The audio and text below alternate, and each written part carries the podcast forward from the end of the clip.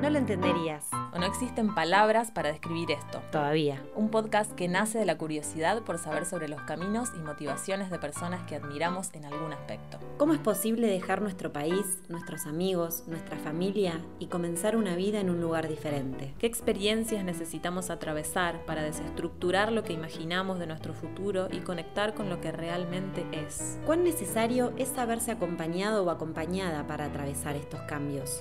Conversaciones desde nuestra nuestras historias, paradigmas y exigencias. Estás escuchando No lo entenderías. Carolina es una mujer llena de fuerza, creativa, nutrida de fe y de convicción.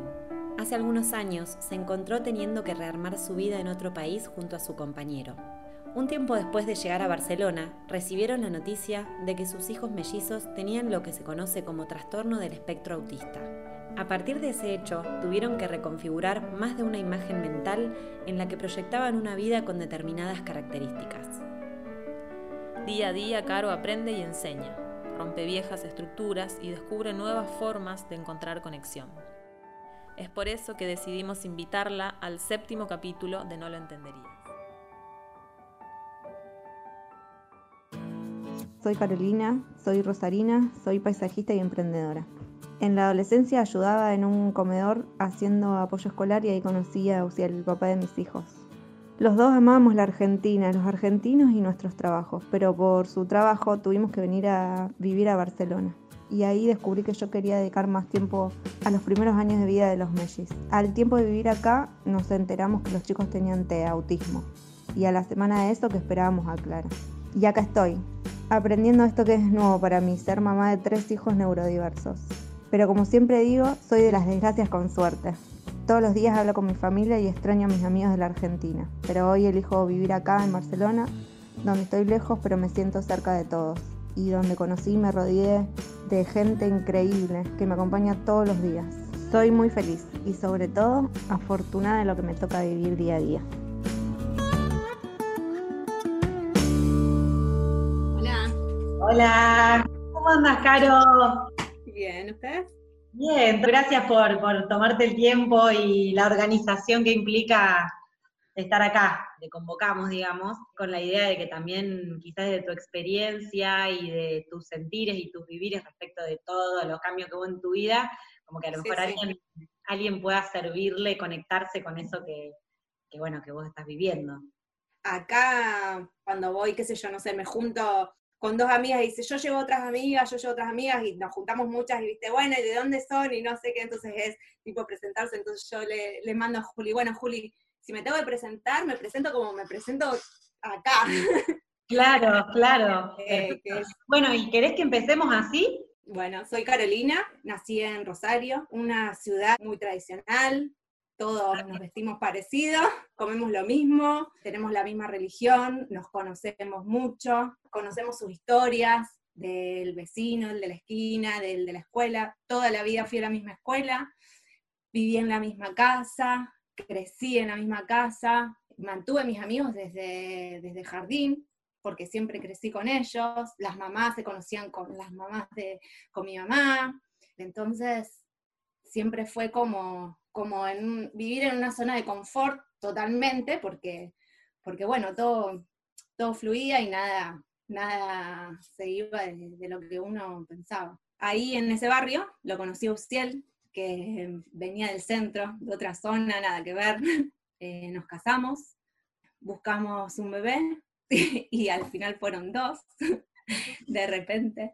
Él siempre desde que lo conocí necesitó ir a capacitarse afuera y yo siempre le dije que ni loca me iba de Rosario, que no me iba a ir de dejar a mis amigos, a mi familia, o sea, mi lugar, mi todo. ¿A qué se dedicaba Uciel que se tenía que capacitar afuera? Eh, cuando yo lo conocí estudiaba informática, también estudiaba biología y se capacitó en, informática.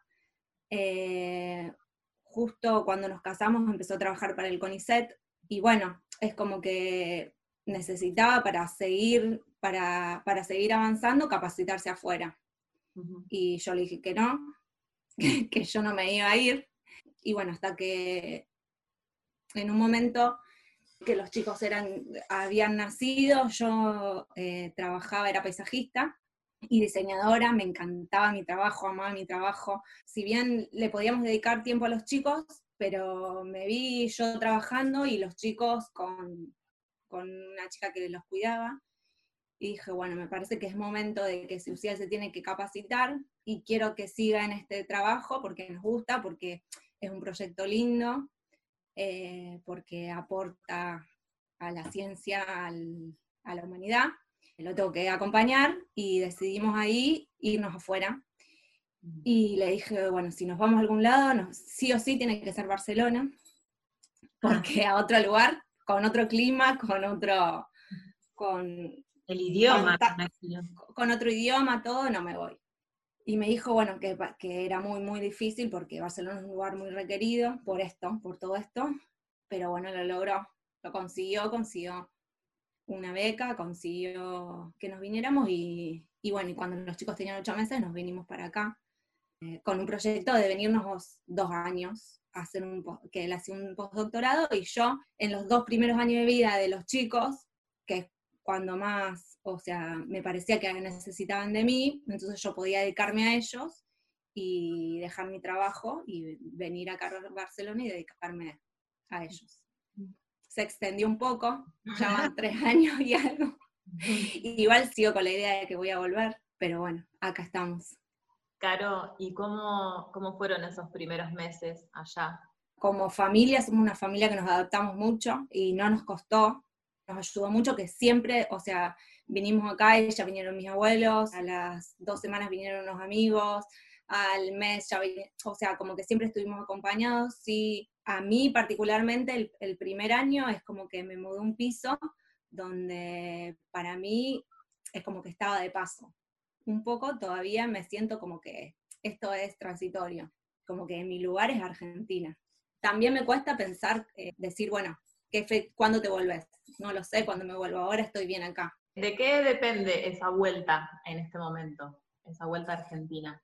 en este momento, eh, acá como familia estamos muy bien y como organización familiar de los chicos y de todo estamos muy bien. Y la vuelta a Argentina sería todo un cambio, eh, que yo creo que en este momento a los chicos no les haría bien y que por otro lado también eh, no lo podríamos hacer porque por el trabajo de UCIEL todavía nosotros elegimos esto de que, de que elegimos porque, bueno, porque yo lo acompaño, ¿no? Esto de la investigación y volver a Argentina en investigación sería imposible, o sea, mantener una familia económicamente con la investigación. Entonces se tendría que ir a otro rubro y en este momento no lo elegimos. Y Caro, vos hablabas de que enseguida se, bueno, consiguieron armarse un grupo de amigos, como una red así que, sostiene y que ayuda y que obviamente te hace sentir contenida, bueno, los dos. ¿Fue fácil armarse de eso? Acá tenemos, tenemos muy buenos amigos y vivimos en un, en un barrio donde son bastante familiar. Hicimos amigos de eh, padres de la escuela, así hablando, eh, de, bueno, vamos, a, vamos al parque, vamos a la playa, que también cuando uno viene de otro país se piensa, qué sé yo, que, bueno, que es, que es como difícil también llegar a un lugar nuevo con, otra gente, con otras costumbres. Y nada, me encontré con gente que, que, te acompañaba, que se pone contento con los logros de los chicos, como gente súper cálida, que cuando uno viene con, no es que viene con poca expectativa, sino que viene como diciendo, bueno, no sé cómo será todo esto. Eh, te sorprende y, nada, te pone como, como muy feliz. Claro, y mm, en este contexto en el que llegaron a, Barcelona, me interesaría que, nos compartas eh, cómo empezó a surgir eh, en los chicos este diagnóstico, el trastorno del espectro autista, cuando empezaste a, notar quizás, no sé, ciertas actitudes o, que te llamaron la atención? ¿Cómo, ¿Cómo, empezó a surgir eso? ¿En qué momento? Eh, siempre el pediatra lo que más, más hizo hincapié era en, todo su desarrollo y, y, que lo observemos y que hagamos estimulación. Hasta que nos vinimos acá, no, no, el pediatra o lo observaba mucho, lo prestaba mucha atención y no, no, no veía nada. Cuando llegamos acá tampoco. Eh, ellos siempre tuvieron un desarrollo normal hasta el año y algo que a mí me parecía que era llamativo de que ellos no digan ni una palabra. A ver, de que no tengan el, el incentivo de querer comunicarse cuando yo quería, no cuando ellos querían. O sea, si ellos querían algo mío, sí me agarraban de la mano, me llevaban, pero si yo le decía a Marco, eh, vení, no se daba vuelta. O sea, yo, les, yo iba a la playa y capaz que Joaquín se podía ir caminando, caminando, caminando sin darse vuelta. Y, y entonces todo eso a mí me llamaba la atención. Pero, o sea, realmente no sabía qué era lo que estaba pasando, porque ellos, por otro lado, físicamente estaban súper desarrollados, o sea, eran, no tenían ningún problema, eran súper cariñosos, o sea, cuando algo no les gustaba se hacían entender, cuando algo les gustaba se hacían entender, les gustaba estar con nosotros, les gustaba jugar con otros chicos, o sea, no, no veía que nada, dónde encajaba esto que estaba pasando. Y entonces los anotamos en una escuela y yo a las maestras todos los días iba y les decía, ¿no les llama la atención? No, la verdad que no. Bueno, el, cuando fui a la pediatra, un día dije, bueno, yo le voy a decir a la pediatra a todo esto hablando con todos y todo el mundo me decía, pero no, la verdad que no me parece, yo porque los veo, claro, todo el mundo igual los veía por videos o la gente que venía, pero me decían, la verdad que no me, no sé, serán chiquitos, ya tenían un año y medio, son muy chicos, son muy chicos. Yo decía, hay algo que no, como mamá había algo que no me cerraba, que no me dejaba tranquila. Le dije a la pediatra, la pediatra tampoco, o sea, cuando yo le dije los veía, estaban ahí en la camilla, los veía y le decía, bueno, te voy a derivar, y me derivó con un centro eh, en el cual me hicieron algunas preguntas así muy puntuales. Eh, ¿Sabe señalar? Y le digo, no, no entiende cuando yo le digo señalar. ¿Se da vuelta cuando vos lo llamás? Le digo, no, no, casi, o sea, el 99% de las veces no se da vuelta. Y bueno, empezó a llenar un par de cosas, me hizo un test que se llama CHART, y yo lo contesté, me acuerdo que Uciel me decía, qué negativa que sos todo lo que pones. Y yo le decía, pero no, si es así. O sea, me decía, ¿entiende cuando vos le hablas? Para mí no entiende un montón de veces. Y el psicólogo me dijo, bueno, yo ya tengo el diagnóstico de lo que tiene. Uciel tenía ese día un congreso y yo le dije, bueno, soy vos, vos yo sola porque no te preocupes que me va a decir, pero bueno, me dirá más o menos pautas de lo que, de lo que vio, pautas para, para ejercitar, qué sé yo, no sé, es como que yo no, no, sé. Y cuando llego al consultorio, el, psicólogo me dice, era un psicólogo, que es de acá del, del ayuntamiento. Me dice, ¿viniste sola? Sí, le digo, porque mi marido tenía un congreso. Encima, pobre Uciel siempre va a todos lados, o sea, a él le gusta ir a todos lados, a todas las reuniones, a todos lados, y justo ese día no fue. Y me dice, bueno, realmente yo con lo que vi, eh, estoy 99% seguro que todo encaja en lo que ahora se llama y entendemos como comportamientos compatibles con TEA. Y yo ahí como que entendía, pero no entendía lo que me estaba diciendo. Y me dice, bueno, el TEA engloba un montón de cosas, en todo lo que eh, decimos que es compatible con, porque ellos son chiquitos y tienen dos años, ya tenían dos años y cuatro meses. Eh, entonces no podemos dar un diagnóstico certero. Decimos que entonces sus comportamientos son compatibles con TEA. Dentro del TEA está el autismo, el Asperger, el TEA, bueno, y un montón de cosas. Y ahí es como que yo dije, claro, o sea, es esto. Y como que me quedé así, yo le decía, sí, te entiendo. Y como que no podía expresarle ninguna emoción porque como que se me nubló todo. Y me dice, bueno, yo quería saber si si vos te sentiste cómoda con este diagnóstico que yo te di. Claro, él me debía decir, esta chica no reacciona, o sea, porque yo realmente no reaccionaba, o sea, porque yo había ido porque, bueno, a ver, para que me dé tips, para que los chicos hablen, para, no sé, nunca, pero nunca, nunca, en mi concepción de cabeza el autismo era como chicos que no eran cariñosos, chicos que no hablaban, chicos que, o sea, era otra concepción de, de lo que me imaginaba, pero realmente era lo que él me decía. Salí de ahí y tenía que ir a buscar a los chicos al jardín y nada, me largué a llorar, pero así, con toda, que dije, ¿cómo hago para buscar a los chicos? O sea, no podía parar de llorar. Tipo, empezaba en mi cabeza a decir, bueno, todo lo que pensaba de que, iba a ser de los chicos, no, o sea, no va a ser. Y, y llegué y entré al salón y la maestra me agarró y me abrazó y, y nada, no me paraba a abrazar y como que me decía, no, no, pero no te preocupes que vamos a salir todos de esto. Vamos, los chicos eh, van a poder, va a ver que van a poder. Me pasaba algo súper raro porque yo es como que cuando los veía ellos, se me iba todo eso que yo pensaba, o sea, de, esas ideas que uno tiene, una, de eso que, que, uno proyecta. Y entonces es como que eh, cuando estaba con ellos estaba como súper tranquila. Y ahí es como que empezamos a entender también un montón de cosas de, de qué les hacía bien y qué realmente los alteraba o, o los sacaba de su lugar. Y esa concepción de que el autismo es que se encierran en ellos y que realmente no es así, sino que ellos perciben tantas cosas, tantas cosas que les es difícil procesarlas. Entonces, si entendemos qué cosas los alteran, ellos es más fácil que las procesen y que, y que se encuentren tranquilos. Y que si uno encuentra forma de que ellos entiendan que comunicarse les sirve, ellos van a querer comunicarse. La primera semana creo que lloré todo el día, todo el día, y cuando ellos volvían del colegio, se me iba la angustia porque me dejaba de dar vuelta la cabeza y, decía, bueno, este es Joaquín y Marco, o sea, necesitan esto. Yo los conozco, no es que no los conozco, o sea, yo sé cómo son. Eso me daba tranquilidad. Y bueno, sí tuve que empezar a estudiar, a no leer de, internet y todo eso, sino que empezar a entender esto de, que, de lo que les pasa a ellos. O sea, de, de por qué no hablaban, de por qué se ponían nerviosos, de, por qué, o sea, entender esas cosas. Al principio es como que yo me negaba un montón de cosas, qué sé yo, a los pictos, a, no sé, a hacerle...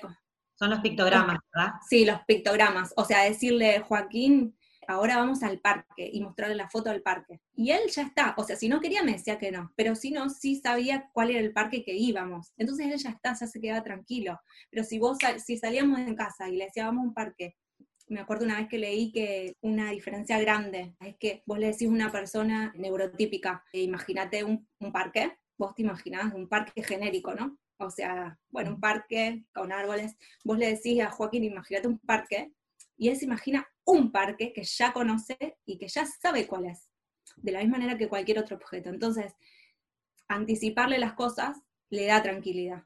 O sea, y, y con eso un montón de cosas, ¿no?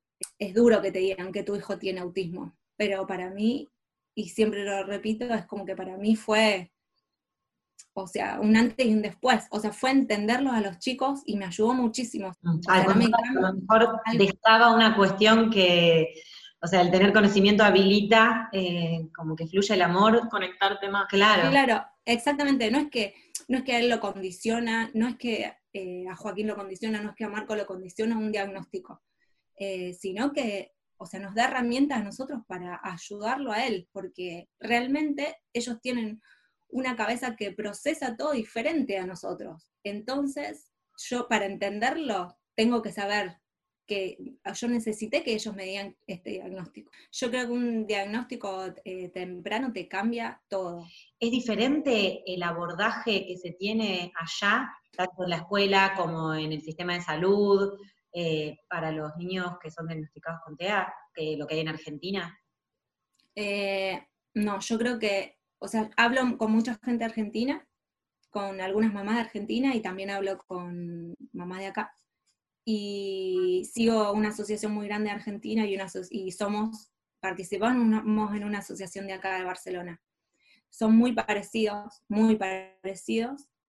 Y yo creo que los dos fallan en esto que hablábamos recién, en decir que, bueno, que capaz que vos vas a una pediatra con un nene de un año y medio y le decís que pasa y la pediatra no se anima a decirte que tiene autismo, porque, eh, y si se equivoca, y mm. si, y si al papá no le gusta lo que vos le decís, ni hablar que, que también escuchamos mucho cuando te dicen, bueno, sí, el papá es igual, es igual, empezó a hablar a los cuatro años, es igual, jugaba solo toda la tarde con dos autitos en el rincón. Bueno, realmente capaz que el papá también tenía comportamientos compatibles con TEA y toda la vida y todo el desarrollo de sus papás y todo lo, ayudaron a vivir con eso, porque con esto también se vive y se feliz y se es profesional. Entonces es como que yo creo que tanto en, España como en Argentina tienen esto, ¿no? Que, que es difícil que te diagnostiquen temprano. Claro, ¿es importante para vos como mamá el formar parte de organizaciones eh, y conectar con otros padres y madres que tengan hijos con las mismas características? Para mí es indispensable, casi, te diré, como todo, como apoyo psicológico, como formación. Yo acá en, en Barcelona, la fundación en la que estoy, ponerle, no sé, tenemos un chat que solo es para información, o sea, vos decís, bueno, necesito un odontólogo que tenga paciencia para atender chicos con TEA, o sea, para pasar información, para, no sé, contar lo que te pasó de la maestra de yoga que dice que no quiere que tu hijo vaya a la clase, o sea, para llorar con otra madre, para cualquier cosa, o sea, son las que te entienden. Es como cuando te peleas con tu mamá y le contás a tu hermana. Y Caro, ¿conoces, nos podrías mencionar quizás algunas asociaciones de Argentina y de Barcelona de este tipo? En Barcelona se llama APRENEM, es una asociación de autismo. En Argentina se llama Panacea, es una asociación que bueno, tiene centro en Buenos Aires, pero hace capacitaciones centradas en familia a lo que van es al núcleo, o sea, al núcleo, a los que están todo el tiempo, a los que viven diariamente con ella. A mí Panacea me encanta, lo sigo mucho, hace muchos cursos y es todo online y van a las provincias y tienen cursos gratis, tienen, o sea, de todo. Es una fundación. Fantástico. Genial. Nos gusta pensar de qué manera los elementos están vinculados a cosas específicas. Por ejemplo, el fuego a la pasión, El aire al viento, al cambio, novedoso. la tierra al alimento, a la naturaleza, a lo humano. El agua a la paciencia, a la calma, al fluir, a lo emocional. A modo de juego, nos propusimos detenernos a reescribir lo que viene dado, Romper con lo conocido. con lo que sabemos de memoria, y probar nuevas fórmulas. Buscar nuevos significados. Caro, vamos a jugar un juego. La idea es que nosotras te digamos, te mencionemos así rápidamente los cuatro elementos de la naturaleza, agua, aire, tierra, fuego, Ok. como un ping-pong, y vos nos respondas en función de, de ese elemento lo primero que se te venga a la cabeza. Una palabra, una imagen, un olor, una representación, lo que sea. Y de seguido a eso, te vamos a decir el inicio de un refrán. Vos lo tenés que terminar de alguna manera que se te ocurra, eh, sin que sea obviamente como termina realmente el refrán, que seguro que te va a venir. Ok. Ok. ¿Vale? Aire, Eh, la playa. fuego, Eh, un asado. tierra, Un jardín. agua, Una pileta. Perfecto. Todas imágenes recreativas. Sí, me imaginaba a todos los chicos en la pileta que vuelva el verano, por favor. Y recién está empezando el invierno. Claro, acá estamos al revés. Este, bueno, donde hubo fuego, Donde hubo fuego, hubo un asado. de este agua, De este agua eh, nacerá una flor el amor está en en mis hijos. poner los pies sobre, Sobre mm, el sillón. perfecto, perfecto, hermoso, gracias. Gracias a ustedes. La vida es impredecible. Entendemos lo beneficioso de animarnos a soltar el control, de poner en constante revisión nuestros prejuicios para abrirnos a la riqueza de lo que el camino nos ofrece.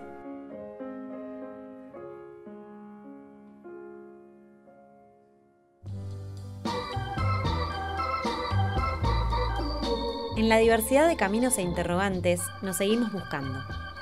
No lo entenderías. That's life. That's. That's what all the people say.